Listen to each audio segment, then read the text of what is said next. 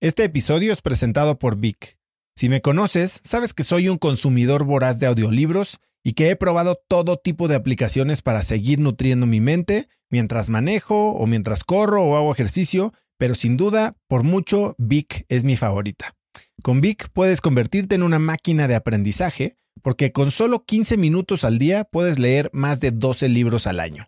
En Vic tienen más de 250 mil títulos y puedes escuchar resúmenes de bestsellers en menos de 15 minutos o libros completos, incluido mi libro Haz lo que importa, así como mis Vic originales como Cómo combatir el síndrome del impostor. Vic, por ser escucha de cracks, te regala 7 días de prueba y después contenido ilimitado por solo 167 pesos al mes en un pago anual de 1.999 pesos al suscribirte a Vic. Simplemente ve a cracks.la diagonal Vic. Vic se escribe B alta E E K. Una vez más, es cracks.la diagonal Vic. Este episodio es presentado por Hospital Ángeles Health System. Cada invitado con el que platico en el podcast me abre los ojos a nuevas tecnologías que están impactando de forma positiva la manera en que todos nosotros vivimos. Una de las áreas en las que el avance tecnológico está generando más impacto es en el área de la salud, especialmente con los avances en cirugía robótica que permiten intervenciones con menos sangrado, menos dolor, cicatrices más pequeñas y una recuperación mucho más rápida. Hospital Ángeles Health System tiene el programa de cirugía robótica más robusto en el sector privado en México. Cuenta con 13 robots Da Vinci, el más avanzado y versátil del mundo, y con el mayor número de médicos certificados en cirugía robótica, con la cantidad de horas necesarias para poder operar, ya que tiene el único centro de capacitación de cirugía robótica en todo el país. Este es el futuro de la cirugía. Si quieres conocer más sobre el programa de cirugía robótica de Hospital Ángeles Health System y ver el directorio de doctores, visita cracks.la diagonal ángeles. Una vez más, es cracks.la diagonal ángeles. Consulta a tu médico. Yo estaba intentando 90 metros en inmersión libre. Entonces yo llegué al fondo de la cuerda y agarré mi testigo y cuando lo agarré se me cayó. Entonces yo entro en pánico y digo, no voy a salir de aquí.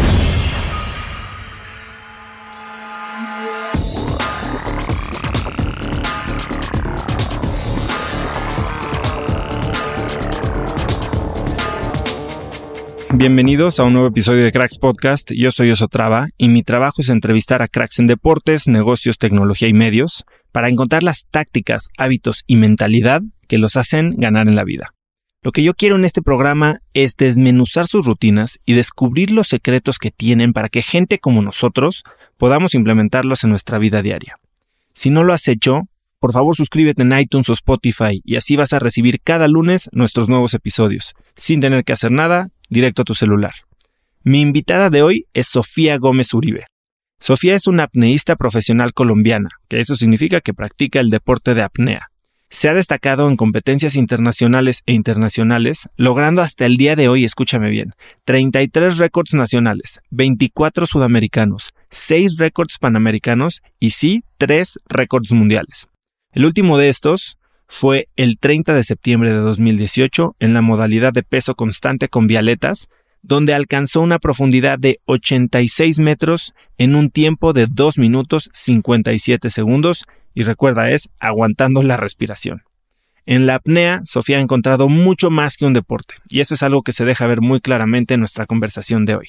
Además de meternos en temas bastante técnicos de la apnea, debatimos la percepción del deporte como uno mortal, sobre cómo meditar la ha ayudado a calmar su mente y me cuenta todo lo que ha aprendido de sí misma en las profundidades. Espero que disfrutes mi entrevista de hoy con Sofía Gómez Uribe. Sofía, muchísimas gracias por estar en el programa. No, a ti por invitarme y perdón por demorarnos tanto para poder hacerlo. Sofía, tengo muchísimas preguntas. Eh, creo que el deporte en el que hoy eres campeona del mundo y tienes récord mundial eh, es algo que ha cobrado muchísima popularidad, sobre todo en gente eh, emprendedora, gente que quiere cuidar su mente y su cuerpo para poder tener un gran desempeño en otras áreas profesionales y personales. Y quiero preguntar mil cosas que han surgido en estas conversaciones, pero quiero empezar platicando sobre tu fobia a las vacas. Sí, pues mira, a mí me da mucho miedo las vacas porque pues son como animales, no sé, como que yo no, no sé comportamiento de vacas, entonces no sé qué están pensando cuando se quedan mirándome. Eh, y me da mucho miedo porque son animales muy grandes, que si por alguna razón deciden empezar a corretearlo a uno y pegarle un cabezazo, pues lo pueden lastimar bien duro. y, y nació ese miedo a las vacas porque yo estudiaba en un colegio campestre y las monjas tenían vacas y una vez las dejaron sueltas y una vaca, una de las vacas empezó a corretearnos pues, a las compañeritas del salón.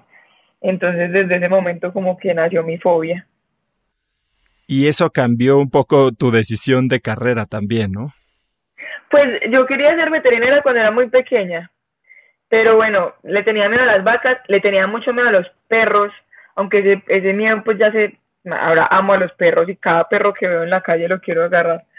Eh, pero pues creo que, que ese, esa decisión de, de, de no ser veterinaria pues fue como una cosa, pues como un, montón de cosas que se, que se acumularon, pero acá será una de, las grandes razones por las cuales no soy veterinaria. Oye, y entonces, ya que decides no ser veterinaria, cuéntame, ¿qué es la apnea? Para la gente que no conozca de qué trata este deporte, ¿cómo lo describirías? Bueno, la apnea consiste en nadar sin respirar. Eso es básicamente lo que es el deporte. Hay muchísimas disciplinas, hay unas en piscina y hay otras en aguas abiertas o en profundidad. Las de piscina son cuatro disciplinas, una que se llama apnea estática, que consiste en literalmente quedarse quieto y aguantar la mayor, eh, pues el mayor tiempo posible la respiración. Eh, y cuatro apneas dinámicas que son sin aletas, ah no, tres apneas dinámicas que son sin aletas, con bialetas y con monoaleta. Y las eh, disciplinas de profundidad, que son cuatro también, que son inmersión libre, peso constante con aletas, peso constante con monoaleta y eh, peso constante sin aletas. ¿Y tú cuál es la que más practicas? Pues en este momento la que más practico y la que, la que le estoy metiendo como mucho enfoque este año es a peso constante con monoaleta. En esa disciplina podemos bajar mucho más profundo porque la monoaleta pues arrastra mucha agua. Entonces quiero bajar más de 100 metros con la monoaleta y por eso estoy enfocada en esa disciplina. Ahora, ¿cómo es el entrenamiento de alguien que se quiere volver profesional de apnea? Supongo que empiezas por aguantar la respiración bajo del agua, que eso entiendo que lo has hecho desde que eres pequeña, pero ¿cómo organizas tu entrenamiento? ¿Qué tanto es cuerpo? ¿Qué tanto es mente?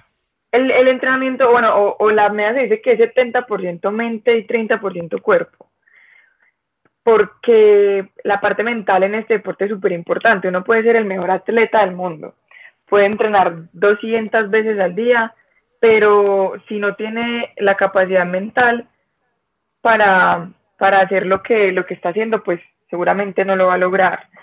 Eh, pero igual la parte física es muy importante y, y, entreno mucho, entreno eh, cinco veces a la semana, más tres veces en el gimnasio y siempre pues haciendo apneas y haciendo ejercicios eh, pues muy específicos de este deporte. ¿Como cuáles?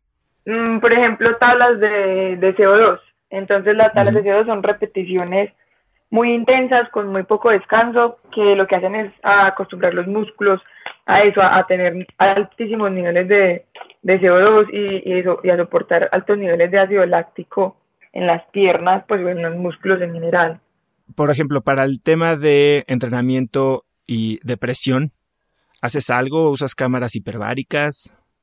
Eh, bueno, la, el, el, tema de la presión también es súper importante y cuando estamos pues, acercándonos a una competencia de profundidad, vamos al mar a entrenar y a acostumbrar nuestro cuerpo pues a que soporte todas estas grandes presiones que no está acostumbrado. Lo que hacemos es hacer inmersiones profundas. Obviamente cuando hemos estado mucho tiempo fuera del mar y fuera de la profundidad, comenzamos con eh, inmersiones menos profundas, más o menos a 30, 40 metros, y vamos bajando de a poquitos para que el cuerpo se vuelva a adaptar. Entonces siempre hacemos pues saltos en profundidades de menos de 5 metros, o sea, vamos de 5 en 5, de 3 en 3, y así acostumbramos el cuerpo otra vez a la presión. Ahora, Sofía, cuéntame un poco, entonces, ¿qué es lo que pasa en el cuerpo humano en una inmersión profunda? Bueno, pasan muchísimas cosas, pero digamos que los tres cambios fisiológicos que hacen eh, que hace el cuerpo son el reflejo mamífero, que pasa literal en todos los mamíferos, en unos más fuertes que otros, y es que cuando nos sumergimos en el agua, el ritmo cardíaco baja inmediatamente y hace que el consumo de oxígeno sea mucho menor, o sea que podamos aguantar la respiración más tiempo. Obviamente esto haciéndolo de una manera controlada. ¿Y eso es un, un reflejo que eh, sale naturalmente o es algo que puedes activar? No, es un reflejo que sale naturalmente. Entre más fría el agua, más fuerte es ese reflejo mamífero. Y pasa en las ballenas, en todos los mamíferos y en nosotros, pero pues obviamente nuestro reflejo mamífero es mucho menor que el de una ballena.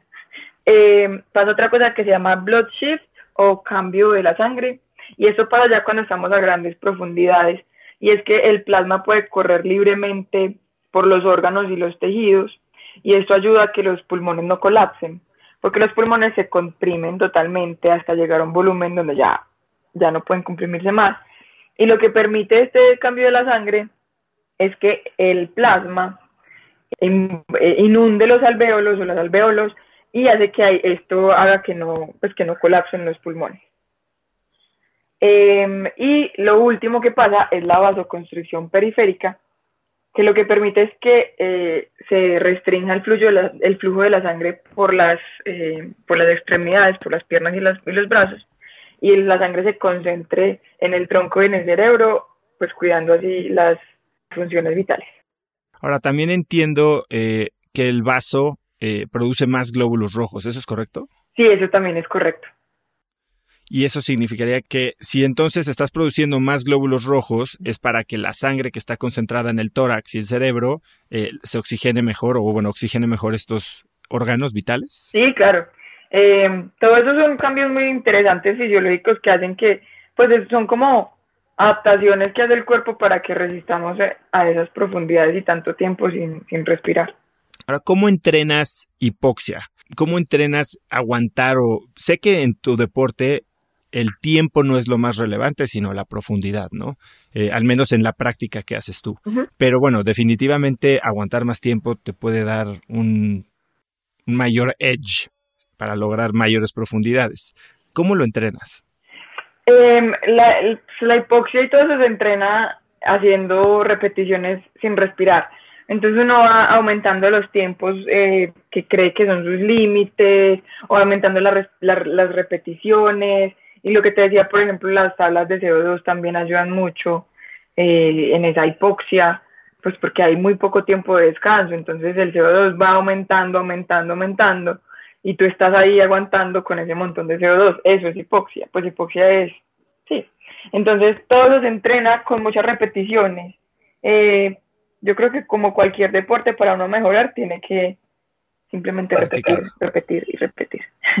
Si yo te pregunto, porque no sé si conoces el estilo de meditación o las prácticas de, de, de respiración de Wim Hof.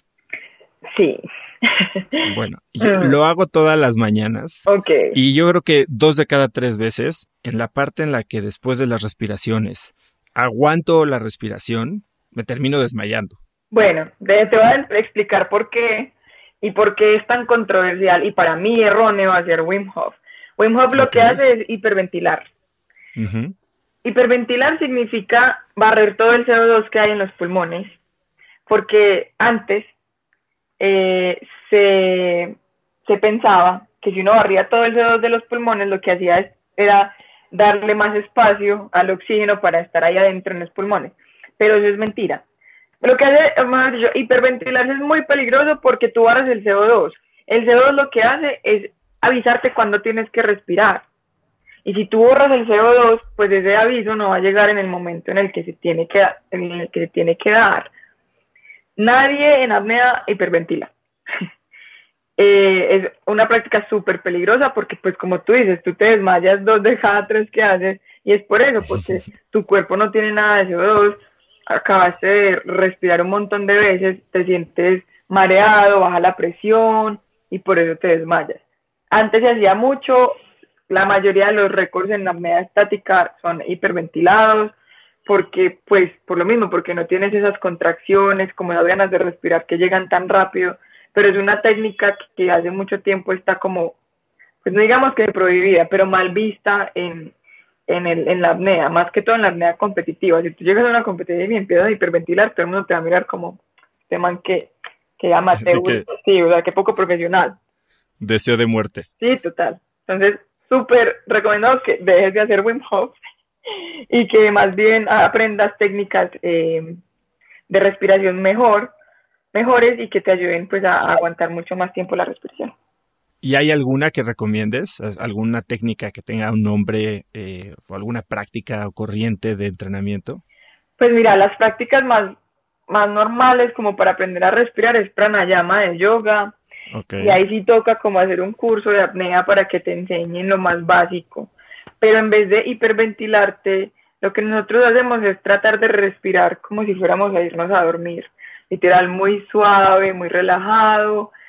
Los dos, los, como los últimos cuatro minutos de, antes de una inmersión respiramos, eh, no, los últimos dos minutos de una inmersión respiramos eh, inhalando en un tiempo y exhalando en dos tiempos.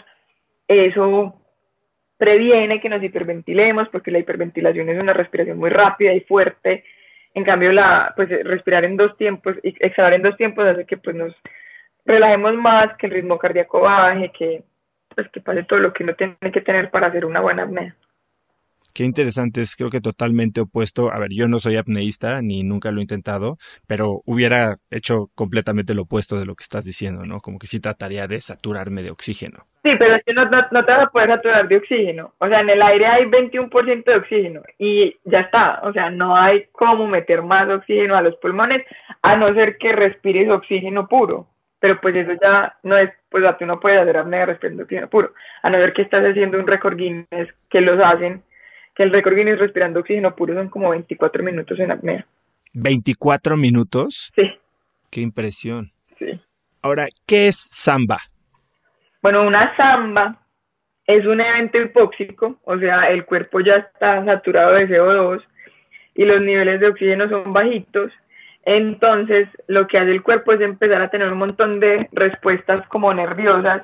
Y le decimos samba porque tú sales del agua eh, estás consciente, pero tu cuerpo está haciendo movimientos involuntarios que parece que estuvieras bailando. Entonces se te mueven las manos, la cabeza. Eh, no es recomendable tener zambas, pero pues en situaciones de estrés o en eh, intentos muy, muy largos o muy profundos, pues puede que pase. La pregunta que yo siempre me hago es, y hoy en, un, en una entrevista que decías que tienes que definir la profundidad a la que vas a bajar, ahí se fija la plataforma y se colocan los testigos antes de bajar. Porque probablemente vas bajando y dices aguanto más y tal vez hay un poquito más de riesgo. ¿Cómo sabes cuando regresas a la superficie si pudiste haber dado más? Eso es de, sentir cada inmersión. Eh, hay veces que yo llego al fondo y digo, pucha, hubiera bajado un metro más o dos metros más pero bueno, eso es como lo bonito y tal vez lo místico de este deporte, que pues así uno quiere hacer mucho más, tiene que pues definir un límite. Eh, pero yo soy más conservadora. Hay mucha gente que tal vez a veces como que hace una inmersión y se sintió muy bien y dice, bueno, yo voy a bajar cinco metros más. Yo voy de a poquitos. Yo voy de a uno, dos metros, sintiendo y sintiendo. Yo prefiero llegar al fondo de la cuerda o llegar arriba y decir, uff, esta inmersión pudo, pudo haber sido cinco metros más y no llegar a la superficie y decir, uff, tuve un blackout y esta inmersión debe haber sido cinco metros menos. Entonces, pues nada, es de, sentir lo bonito de las medias que uno se conoce a uno mismo muchísimo y es eso, es, sentir, pues tener claro las sensaciones en el cuerpo, lo que uno está sintiendo mentalmente, físicamente y tratar de interpretar todo eso para ir más profundo.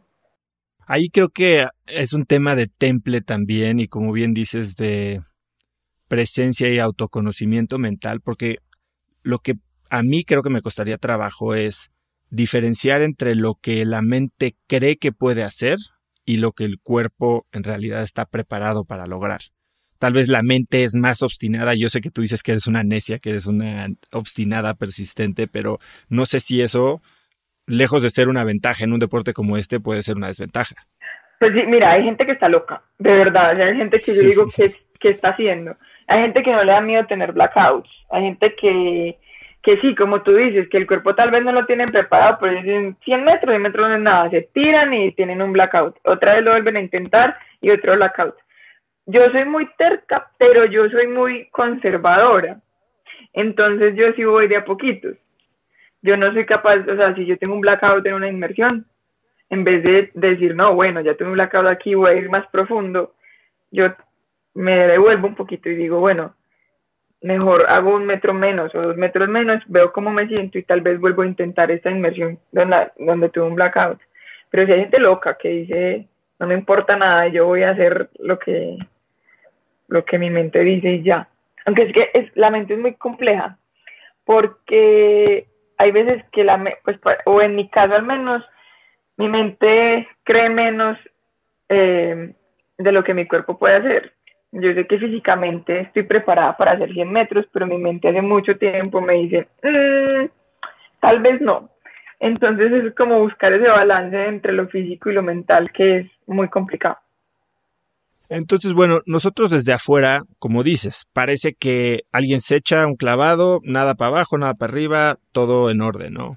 Pero supongo que hay una estructura y unas fases en cada descenso. ¿Cómo describirías cada fase? Las fases de un descenso son dos. Yo diría que está la activa y la pasiva.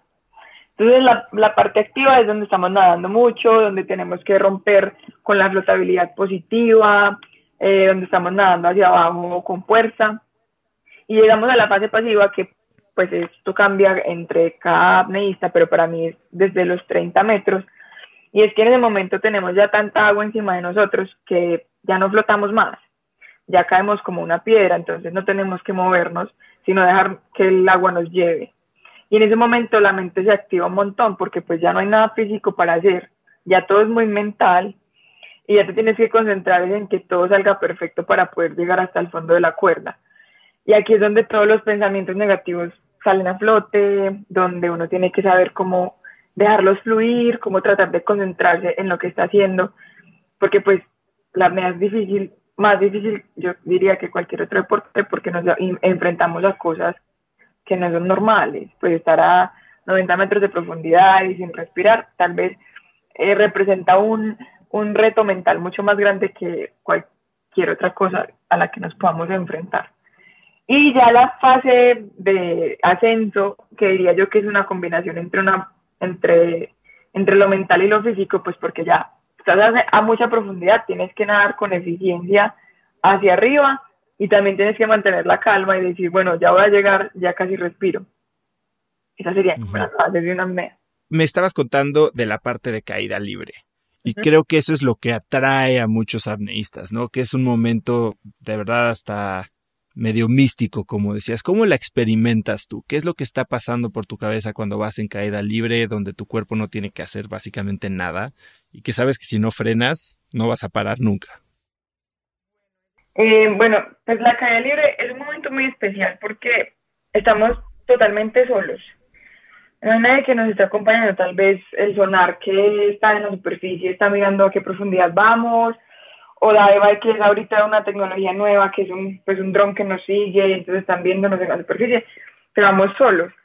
Y es un momento en el que tenemos que confiar plenamente en lo que estamos haciendo, pues porque estamos a profundidades muy grandes y, y si no estamos seguros de, de, eso, pues podemos tener un ataque de pánico y tener que salir pues, nadando muy rápido hacia arriba. Eh, se me se vienen a la cara muchos pensamientos negativos, obviamente. Yo antes trataba de bloquearlos, pero ahorita que este año comencé a meditar, yo no lo hacía antes porque me parecía algo muy hippie, pero le terriblemente hippie, yo decía, no, ¿qué es esto tan hippie? pero encontré una aplicación donde pues te enseñan a meditar de una manera muy neutral. Entonces me ¿Qué aplicación usas? Headspace. Sí. es muy buena. Y estaba meditando. No medito hace tanto, medito hace casi dos meses y medio, que no es nada, pero he sentido el cambio en todo totalmente. Y bueno, pude experimentar ese cambio ahorita que estuve en México y, y es eso, es dejar, a ver, muchísimos pensamientos negativos se vienen a la cabeza. El primero es, ¿qué estás haciendo aquí? Devuélvete que estás muy profundo. El segundo es, no lo vas a lograr, eh, una fracasada, eh, todo el mundo es mejor que tú, pues cualquier cosa. Eh, o el más fuerte ya es físico y eh, no te va a alcanzar el aire para compensar hasta la profundidad a la que vas. Y es que el aire es muy importante porque después de una profundidad, pues ya los pulmones están tan comprimidos que uno no puede sacar aire para hacer una compensación normal y si sigue así, pues se puede romper los tímpanos. Entonces tenemos que hacer una técnica que se llama pues, mouthfeel. Y si perdemos el aire del mouthfeel, eh, porque tal vez no estamos lo suficientemente relajados y nos tragamos el aire, no podemos seguir bajando, nos toca devolvernos. Entonces para mí ese es el pensamiento más recurrente. Te vas a tragar el mouthfeel y te vas a tener que devolver. Y muchas veces ese pensamiento gana y literal es como te vas a tragar el mouthfeel y un segundo después me lo trago. Pues como que mi glotis se abre y pues se va el aire que tenía en la boca. Entonces es eso, tratar de dejar subir esos pensamientos y concentrarse en, en todo lo que está pasando, como que estar presente pero estar ausente al mismo tiempo. Yo uso un mantra que son cuatro palabras que me transmiten pues el mar. Lo bonito que me transmite el mar y son paz, amor, tranquilidad, azul. Y desde el momento en el que mi cabeza ingresa al agua, repito las palabras de principio a fin. Y es lo que usas como para no engancharte en todos estos otros pensamientos y simplemente dejar que vengan y vayan. Correcto, eso es lo que hago. Y en tu práctica de meditación, eh, ¿lo haces una vez al día? ¿Lo haces todos los días? ¿Son dos veces al día? Sé que Headspace tiene meditaciones de 10 minutos y tiene hasta programas especializados en dormir, en estar más relajado, etcétera. ¿Tienes alguna meditación favorita? Pues mira que yo empecé pues con los cursos básicos, que son tres sesiones de de 10 de diez días. Después de eso hice una que se llama, eh, ya no me acuerdo, que es como para la mente que no se calla nunca, porque mi mente es así. Yo cuando medito nunca he podido dejar que mi mente no deje de hablar. Entonces hice un curso que eran eh, también 10 sesiones de esas y ahorita estoy haciendo pues mis meditaciones, ah, medito una vez al día por 20 minutos pues quisiera que fuera más tiempo, pero por ahora pues apenas comencé y es con lo que me siento muy cómoda y hago meditaciones guiadas, o sea, yo me siento y ellos me empiezan a hablar y yo hago lo que ellos me dicen. recorridos por tu cuerpo, te pones a pensar en una parte específica y demás, ¿no? Sí. Ahora vas de regreso, ya bajaste a los 84 metros, 90 metros, vas de regreso y sé que los últimos 30 metros ya vas acompañada, ¿no? De dos apneístas. Eh, ¿Qué está pasando en tu mente en estos últimos 30 metros en los que tal vez tu cuerpo ya no está bajo tu control y tu mente puede jugarte alguna chueca? Uy, no, para mí los últimos 30 metros son de felicidad absoluta. Ya digo, ya cuando veo un safety digo, bueno, lo logré. Ya los últimos 30 son 30 segundos, o sea, ¿qué son 30 segundos? Nada. Entonces, esos, últimos 30 metros, pues cuando voy bien en una inmersión, para mí son de felicidad, como dejarme llevar por el agua, porque ya vuelvo a flotar, entonces tengo que nadar menos fuerte, eh, estoy acompañada, entonces es que si algo me pasa, pues alguien va a estar ahí para rescatarme. Entonces son más de, de tranquilidad y de felicidad. Ahora, si voy mal en una inmersión y sé que la estoy sufriendo, pues que la estoy, me toca trabajar duro, esos últimos 30 metros se vuelven de, de desespero y decir, bueno, ya va a llegar o qué. Pero pues yo trato de que todas mis inversiones sean de disfrute y que obviamente pues hay que, hay que esforzarse y, llegar al límite también, pero siempre hacerlo de una manera pues como que, que sienta que la inversión fue bonita y que ya cuando tengo los safeties ahí al lado es de, de dejarme llevar y disfrutar los últimos segundos que tengo ahí debajo del agua. Tradicionalmente habías nadado toda tu carrera en aguas abiertas, ¿no? Eh, ahora empezaste a hacer cenote en 2019 y de hecho estuviste en México hace algunas semanas. ¿Qué diferencia hay entre las dos situaciones, agua abierta contra cenote? Pues lo más, lo más diferente es que pues los cenotes, eh, entre más adentro estén en la península, son de agua dulce. Y nosotros competimos en un cenote de agua dulce el, en Cenotiusil es de agua dulce, y lo diferente es que la densidad del agua es menor, entonces flotamos menos. Entonces eh, tenemos que encontrar la flotabilidad neutra y negativa para que al subir, pues podamos encontrar esa flotabilidad positiva de nuevo, pues profundo y no tener que nadar muchísimo hasta arriba. Entonces eso es como lo único diferente. Otra cosa es que son muy oscuros, pues eh, Usil es un cenote muy pequeño, entonces digamos que a 30 metros de profundidad ya todo es o penumbra, pues como, no sé, el atardecer, o sea, todo se ve muy, apenas se ve la, línea y ya después de 50 metros es totalmente negro. Hay mucha gente que no le gusta la oscuridad y se desesperan mucho. A mí me gusta mucho la oscuridad y la disfruté mucho. Hace mucho tiempo no, no hacía inmersiones en lugares tan oscuros y es, es una experiencia bonita porque como que le permite a uno concentrarse en uno mismo, ya no hay nada que ver afuera, entonces uno mira para adentro, básicamente. ¿Alguna vez has experimentado los efectos de termoclina o aloclina y, y, qué se siente? Sí, termoclinas en el Mediterráneo son muy fuertes. No me gusta, no me gusta el Mediterráneo porque tiene cambios de temperatura muy bruscos. ¿Qué es lo que eh, las produce? Para los que no sepan qué es termoclina, bueno, termoclina es este efecto de dos aguas que se produce por la diferencia en las temperaturas de una capa contra la otra y te puede hacer hasta sentir que estás volando arriba de agua, ¿no? Sí, entonces, pues cuando uno va haciendo una, una inmersión, un descenso, se siente como si uno se chocara contra una pared de hielo, porque hay veces que las termoclinas son muy fuertes. Pues a mí no me ha tocado experimentar termoclinas tan fuertes. Yo estuve en Cash el año pasado en Turquía y el cambio de temperatura era muy gradual, entonces como que cambiaba de un grado en un grado por cada, no sé, 5 o 10 metros, entonces como que el cambio no era tan fuerte, pero pues cambiaba de 28 grados en la superficie a 18 grados a 80 metros, entonces como que sí se siente, cuando uno va subiendo otra vez se siente el calor, pero hay lugares en el Mediterráneo en donde de un momento a otro, o sea, de un metro a otro, puede cambiar la temperatura del agua 10 grados y eso es un montón. Entonces, literal, se siente como si uno se chocara con una pared de hielo, uno se contrae, se estresa, pierde el aire de, pues, que tiene para compensar, entonces de que sea muy complejo. Y pues la aloclina la viví ahorita en México. En el cenote Angelita es, es una capa de ácido sulfídrico que está a 30 metros de profundidad y hace como si fuera una nube. Entonces uno se mete la nube y es todo negro y sale y es como si estuviera volando encima de las nubes. Es muy divertido. Huele mucho a huevo podrido, pero, pero es divertido. Cuando dices huele, ¿lo hueles debajo del agua? Pues sí se huele, pues porque no lleva una máscara, entonces como que se impregna el olor afuera y uno alcanza a sentirlo en la nariz. Pues no es que yo pueda respirar debajo del agua, pero se siente y cuando subes como que la máscara quedó o la careta pues quedó impregnada de esa agua eh, olorosa, entonces sí, sí siente uno el olor y siente uno porque queda untado de, de ácido sulfúrico. te, lo digo y tal vez sonó medio raro esta pregunta de si puedes oler abajo del agua, pero una de las personas que entrevisté en el podcast se llama Rafael Jaime, es un Ultraman, eh, Ironman ciego. Y lo que me cuenta es que él sí puede oler debajo del agua y puede detectar olores tan sutiles como el perfume de alguien más que está nadando en su alberca. Wow.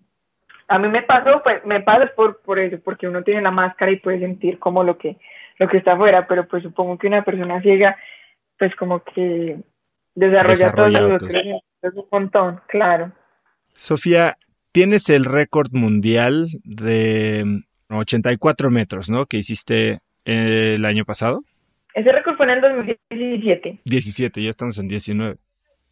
Sí, en 2018 hice 86 metros, que fue otro récord mundial, pero una semana después me lo quitaron y ya está en 89 metros. Pero ya lograste 92 metros este año. Pero con la monoaleta, no con vialetas. Cuéntame qué haces el día que vas por un récord. ¿Cómo, ¿Cómo se ve una mañana en la que sabes que vas a romper el récord del mundo? Primero me levanto hecha un manojo de nervios. Porque sin importar las veces que yo haya hecho una inversión en, en entrenamiento, siempre me pongo muy nerviosa en los días de competencia y es algo en lo que estoy trabajando y tratando de mejorar, porque los nervios juegan muy malas pasadas. Eh, entonces me, me, levanto un manojo de nervios y trato de disipar esos nervios en otras cosas. Eh, empiezo a estirar, hago mis estiramientos de todos los días, mis ejercicios de respiración, mis estiramientos de la cara trágica, desayuno, Me relajo. ¿Qué desayunas? Eh, antes desayunaba avena, pero no me gusta la avena y este año estoy desayunando pudín de chía, de semillas de chía. ¿Que dejas remojar toda la noche? Sí, las dejo remojar toda la noche con leche de almendras y me las como en la mañana con, con banano, con fruta, con algo así ligerito.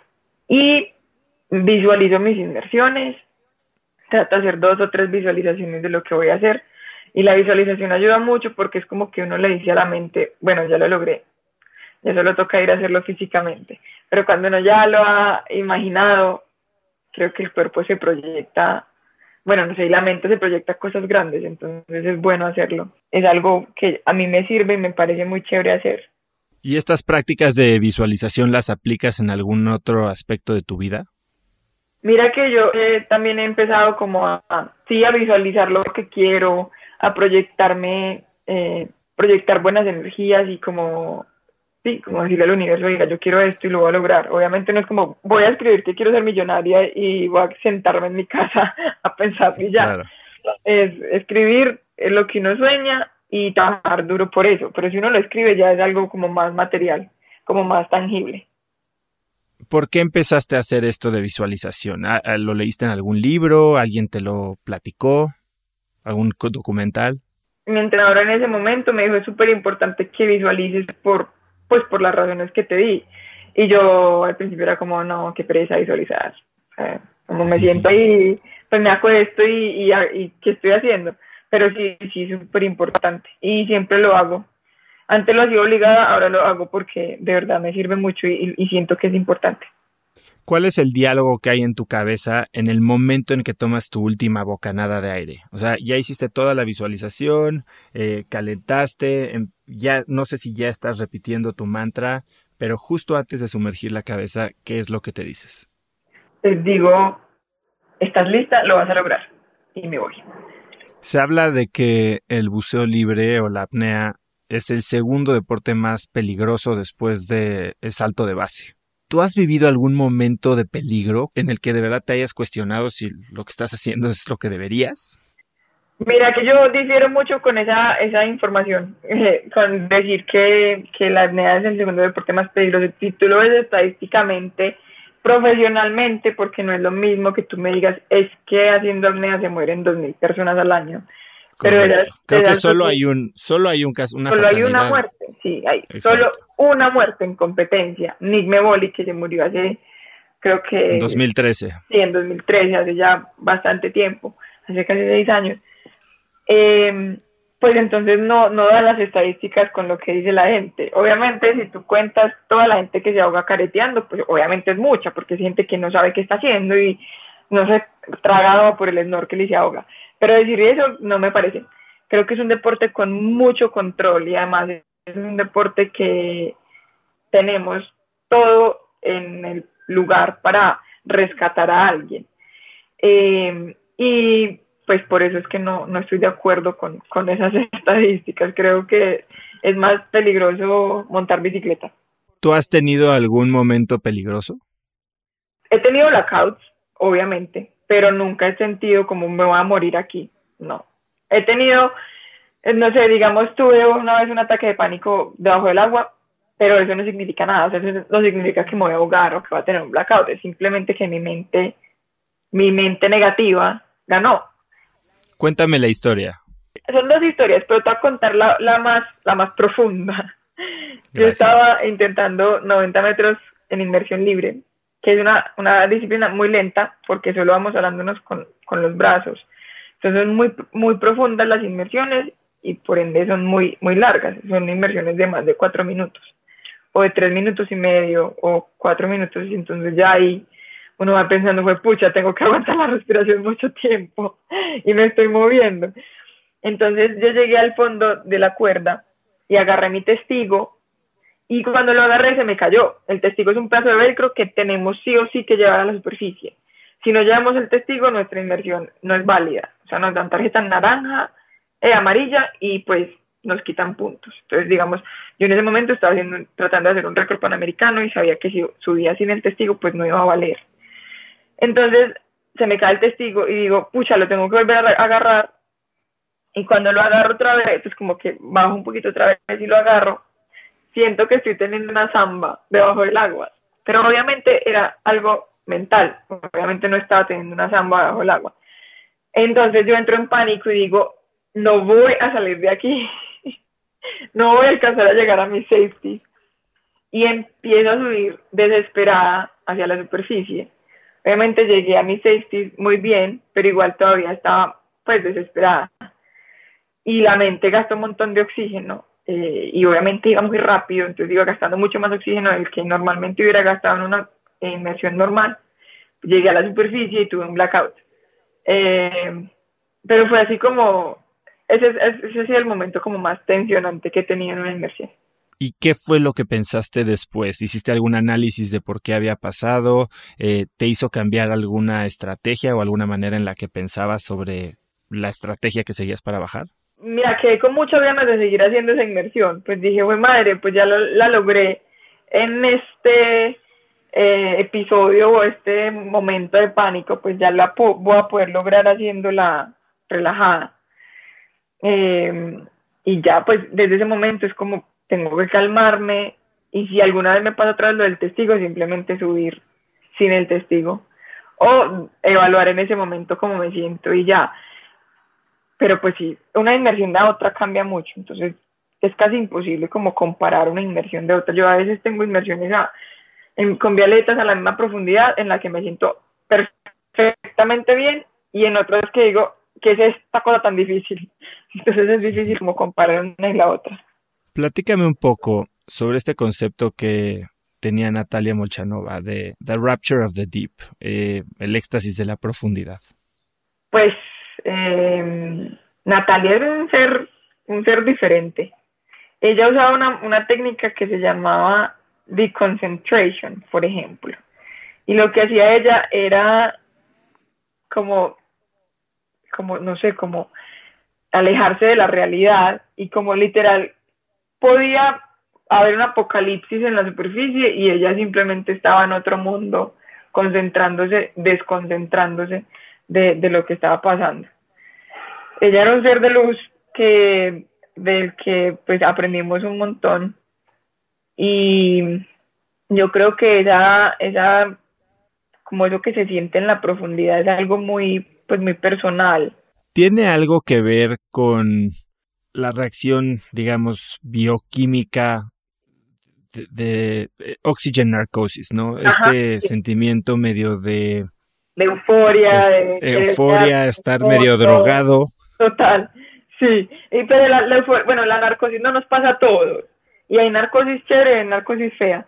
Eh, cuando uno tiene episodios de narcosis eh, eufórica y, chévere y, pues uno siente como, uy, estoy volando, ve lucecitas, pues es algo muy, estoy drogado eh, y es chévere y son sensaciones muy bacanas, pero hay momentos de narcosis que dan pánico y ahí es en el, donde uno tiene que saber qué está pasando y que tal vez no es real lo que está sintiendo y que simplemente es narcosis. Y bueno, ahí ya es, una, es, un, es un episodio o es algo donde uno tiene que conocer su cuerpo mucho. ¿Por qué se genera? Bueno, la narcosis da porque eh, pues en el aire el 79% del aire es, es nitrógeno. Nosotros no metabolizamos el nitrógeno eh, y no lo utilizamos, lo único que pasa por difusión cuando estamos en la superficie es oxígeno. Pero cuando estamos en profundidad, las presiones parciales de los gases aumentan y como el nitrógeno está en una cantidad muchísimo más grande que el oxígeno, pues la presión parcial de ese gas aumenta un montón y a veces el nitrógeno pasa a la sangre y el nitrógeno no se metaboliza y pues eso es con todas estas reacciones bioquímicas que dices tú, que hace que uno se sienta eufórico, que le den ganas de reírse, que se sienta como si estuviera borracho y es por eso que los buzos tienen que subir, pues hacer paradas de descompresión, y tener mucho cuidado con el tiempo que están eh, en el fondo. Y a nosotros los, los apneístas nos pasa, pero pues en menor cantidad por lo mismo, porque no pasamos mucho tiempo en el fondo, porque no estamos respirando aire comprimido, pero pues igual tenemos nitrógeno en el aire y algunas veces pasa a la sangre. He platicado con, como te decía, con emprendedores y amigos que están involucrados en el deporte de la apnea y me dicen que en el proceso de aprender a hacerlo y de empezar a retarte más y alcanzar mayores profundidades, aprendes a superar tus miedos. ¿Tú pasaste por un proceso similar? Mira que yo creo que es algo que pasa todo el tiempo. Yo, a mí no me gusta llamar los miedos porque el miedo es algo feo, o al menos para mí es algo feo. Yo creo que yo, yo aprendo a superar mis límites. Y además porque a mí me gustaría como quitarle eh, esa palabra al deporte, porque la gente ve el agua y ve la profundidad y ve dejar de respirar como algo miedoso. Y es algo retador, es algo que nos enseña cada vez a conocernos a nosotros mismos, pero no es miedo. Si a mí me diera miedo el agua, si a mí me diera miedo estar a 90 metros de profundidad o más, seguramente no haría este deporte, porque una cosa es superar nuestros límites, eh, superar nuestros, eh, pues lo que creemos que no podemos eh, o que no es posible hacer, otra cosa es el miedo, el miedo es algo que para mí es algo negativo. Entonces no, creo que nunca he superado miedos miedo es a las vacas. El día que yo pueda estar al lado de una vaca es porque superé ese miedo. pero sí supero los límites que, que mi mente a veces me dice que tengo, pero que mi cuerpo me dice que no, que no es real. De la misma manera, eh, Molchanova decía, y lo mencionaste tú creo hace unos minutos, eh, que la apnea no solo es un deporte, sino es una manera de entender quiénes somos en realidad. ¿A ti cómo te ha ayudado a conocerte? me ha ayudado mucho en la parte mental más que todo, de demostrarme a mí misma que sí soy capaz de hacer las cosas que me propongo, que hay veces que tengo bloqueos, no porque no tenga la capacidad de hacerlo, sino porque mi mente es literal la que me está diciendo, no lo vas a lograr. Es conocerme pues en, profundidad, suena muy cliché, pero literal, uno está solo y uno tiene que confiar plenamente en sus capacidades. Es la soledad más bonita que uno puede sentir. A mí me gusta mucho la soledad, pero cuando estoy fuera del agua, pues la soledad es muy, mucho más diferente. Y la, y la gente piensa en soledad y piensa en tristeza. En cambio, cuando uno hace apnea, piensa en soledad y piensa en, en retos, piensa en conocerme a mí mismo, piensa en en, cosas bonitas, en felicidad. Y, es eso, eh, yo con la apnea he descubierto que, puedo ser mucho más de lo que a veces pienso que puedo llegar a ser. Tanto dentro como fuera del agua. Tanto dentro como fuera del agua. Sí, la apnea me, me ha ayudado. Yo soy una persona muy impaciente y que a veces quería que todo fuera como yo quisiera y a la hora que yo quisiera. Y cuando uno hace apnea y cuando se enfrenta a este monstruo, bueno, no monstruo porque es una palabra negativa, a este gran océano que es fuerte y poderoso y se da cuenta que uno es un pedacito de nada en la inmensidad, eh, cambia uno mucho la manera de, ver las cosas, cambia uno mucho la manera de enfrentarse a los problemas, a, a las dificultades, a los momentos difíciles de la vida.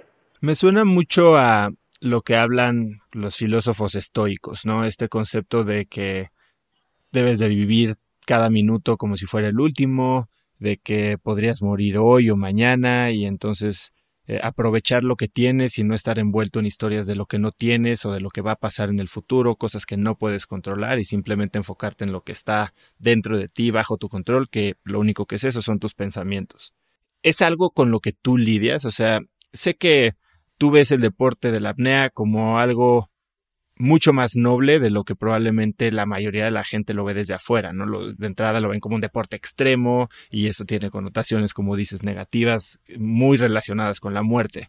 Eh, tú me estás diciendo exactamente lo mismo, pero sin relacionarlo tanto a este peligro. ¿Cómo piensas en eso? Pues yo no pienso en la muerte, no me quiero morir haciendo apnea bueno, digamos que si, si ustedes me ponen a escoger cómo me quiero morir, pues obviamente les voy a decir, pues prefiero morirme haciendo apnea que, que atropellada por un carro.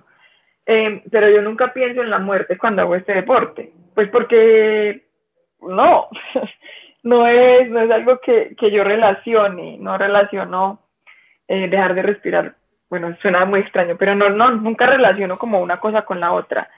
Y obviamente es, es, es tratar de, de, creo que la gente le da miedo, y ahí sí puedo usar esa palabra, porque la apnea no es algo natural. Y el mar a la gente le da miedo. El mar, pregúntale a la mayoría de las personas que se, se sienten cómodas cuando no pisan el fondo del mar y la mayoría te va a decir que no, porque pues, les da miedo. Entonces es ese pensamiento de la gente, obviamente relacionar la profundidad, la inmensidad del mar, estar solos y no respirar, pues obviamente con qué lo relacionan con la muerte. Pero yo no lo relaciono así, yo lo veo, pues primero es mi, mi pasión, es lo que amo hacer todos los días, es por lo que me levanto y entreno a las 5 de la mañana.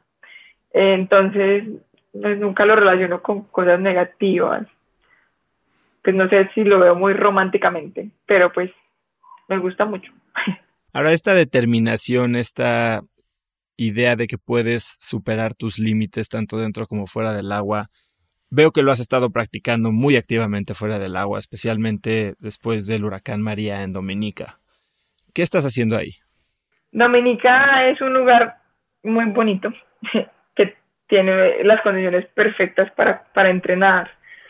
Y digo perfectas porque tiene una bahía muy profunda donde pues podemos salir y a cinco minutos tenemos 150 metros de profundidad, que en muy pocas partes se ve, donde no hay corriente, donde no hay olas, donde no hay, así puede estar cayendo el aguacero más impresionante y el agua va a estar cálida y no van a haber pues malas condiciones para entrenar. Entonces pues el proyecto allá es una escuela de apnea y pues poder entrenar y usar ese espacio para, para mejorar y para entrenar siempre. Y también estuviste involucrada en los esfuerzos de reconstrucción. Digamos que, que es, muy grande decir reconstrucción, pero sí, cuando pasó el huracán María, nosotros estábamos en Miami porque eh, nos quedamos atrapados por el huracán Irma, que pasó una semana antes de María. Y nosotros viajábamos a, a, Dominica el día que María llegó a la isla. Entonces no pudimos viajar, obviamente, porque cancelaron todos los vuelos y estando afuera de la isla era muy difícil ver que no podíamos hacer nada para ayudar y lo que hicimos fue abrir un crowdfunding en el que recogimos como, yo no me acuerdo ya, como 25 mil dólares y con eso hemos ido ayudando a la comunidad en lo que más podemos. 25 mil dólares es un montón de plata, pero cuando uno quiere ayudar a una comunidad, uno se da cuenta que la plata es una ilusión y que no alcanza para nada. Pero lo que hicimos fue ayudar a los pescadores, pues como inmediatamente comprar eh, comida y alimentos no perecederos y agua y medicinas y llevarlas en un velero eh, que salía de Martinica. Y cuando llegamos a la isla, yo, yo no fui, yo estaba en, Colombia. Eh, cuando llegaron a la isla, darle cosas de pesca a los pescadores del pueblo donde nosotros vivimos, es un pueblo pesquero, y los pescadores, la mayoría se quedaron sin botes, sin redes, sin ninguno de esos elementos para pescar. Y pues entendíamos que si los pescadores podían salir a pescar, ya había comida para el resto de la comunidad. Entonces, pues devolverles sus redes de pesca, sus, eh, pues, sus herramientas para pescar, ayudarles a reconstruir los botes para que pudieran de una poder volver a, a tener comida. Y pues todavía tenemos eh, recursos de, de ese crowdfunding que estamos eh, tratando de invertir en cosas que sean buenas para la comunidad para prepararse para otro huracán.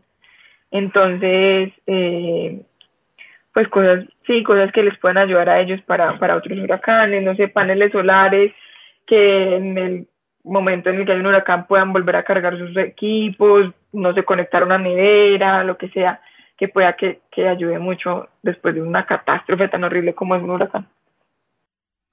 En los próximos 12 a 18 meses, ¿qué proyecto es el que más te emociona? Eh, bajar más de 100 metros de profundidad es lo que más me emociona. Eso es lo que, pues, no obsesión, porque me no me gusta obsesionarme con números, pero pues lo que, con lo, en mi objetivo más, más, más próximo y el que más me emociona. ¿Cuándo estimas lograrlo? Uh, no sé, este año, en agosto más o menos. ¿Y después? Después amanecerá y veremos. Muy bien. Sofía, ¿cuál es la lección, si tuvieras que pensar, que más te tardaste en aprender o que quisieras haber aprendido antes? La paciencia. eh, que uno tiene que dejar fluir todo y entender que a veces las cosas no son como uno quiere que pasen, que sí, que hay que trabajar duro y que uno no se puede rendir ante las dificultades y ante los momentos de debilidad mental. Eres la segunda persona esta semana que me responde exactamente lo mismo. Y yo creo que suena muy cliché y a veces la gente es como, ay, sí, claro. Pero, no, pero a mí me parece muy profundo, sí. es muy real, es muy real y, y sí, es, es, es lo que me ha enseñado la apnea, a ser muy paciente y a ser muy, sí, pues a no dejarme derrotar por las, por las dificultades.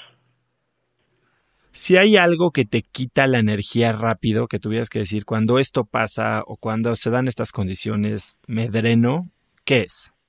Uf, a mí me quita la energía la gente con mala energía. Me drena, me parece terrible estar al lado de gente negativa, que no le ve nada positivo a la vida, que sí, siento, siento que, o sea, cada vez que estoy con alguien que, que siempre está haciendo comentarios negativos, uff, me empiezo a sentir así cansada y, como, bueno, me tengo que ir de aquí, tengo que ir a recargarme. ¿Y cómo lidias con eso? Eh, ¿Tratas de sacarlos de tu vida o aprendes medio a bloquearlos simplemente para no reaccionar? Aprendo a bloquearlos y a ignorar mucho lo que dicen. Y en México me pasó así con, pues con un grupo de gente que estaba que literal era todo el tiempo quejándose de todo y contando cosas malas que les había pasado. Y yo era como, ¡Ah! no puedo con esto, no puedo pero simplemente pues aprendí a ignorar lo que decían y simplemente a quedarme con lo bueno que alguna vez. ¿Hay algún libro, algún mentor que sientas que ha sido, digamos, crucial en tu evolución como deportista o hasta como ser humano? Bueno, total. Jonathan Sonex fue el, o sea, mi máster, mi, mi maestro hasta hace muy poco y él, y él sí me, me enseñó muchas cosas y gracias a él pues estoy aquí gracias a, lo que él me enseñó y a lo que y a todas las cosas, las herramientas que me, que me dio y que me ha dado para ser mejor en este deporte todos los días y como persona también, porque si yo mejoro en la apnea, mejoro como persona.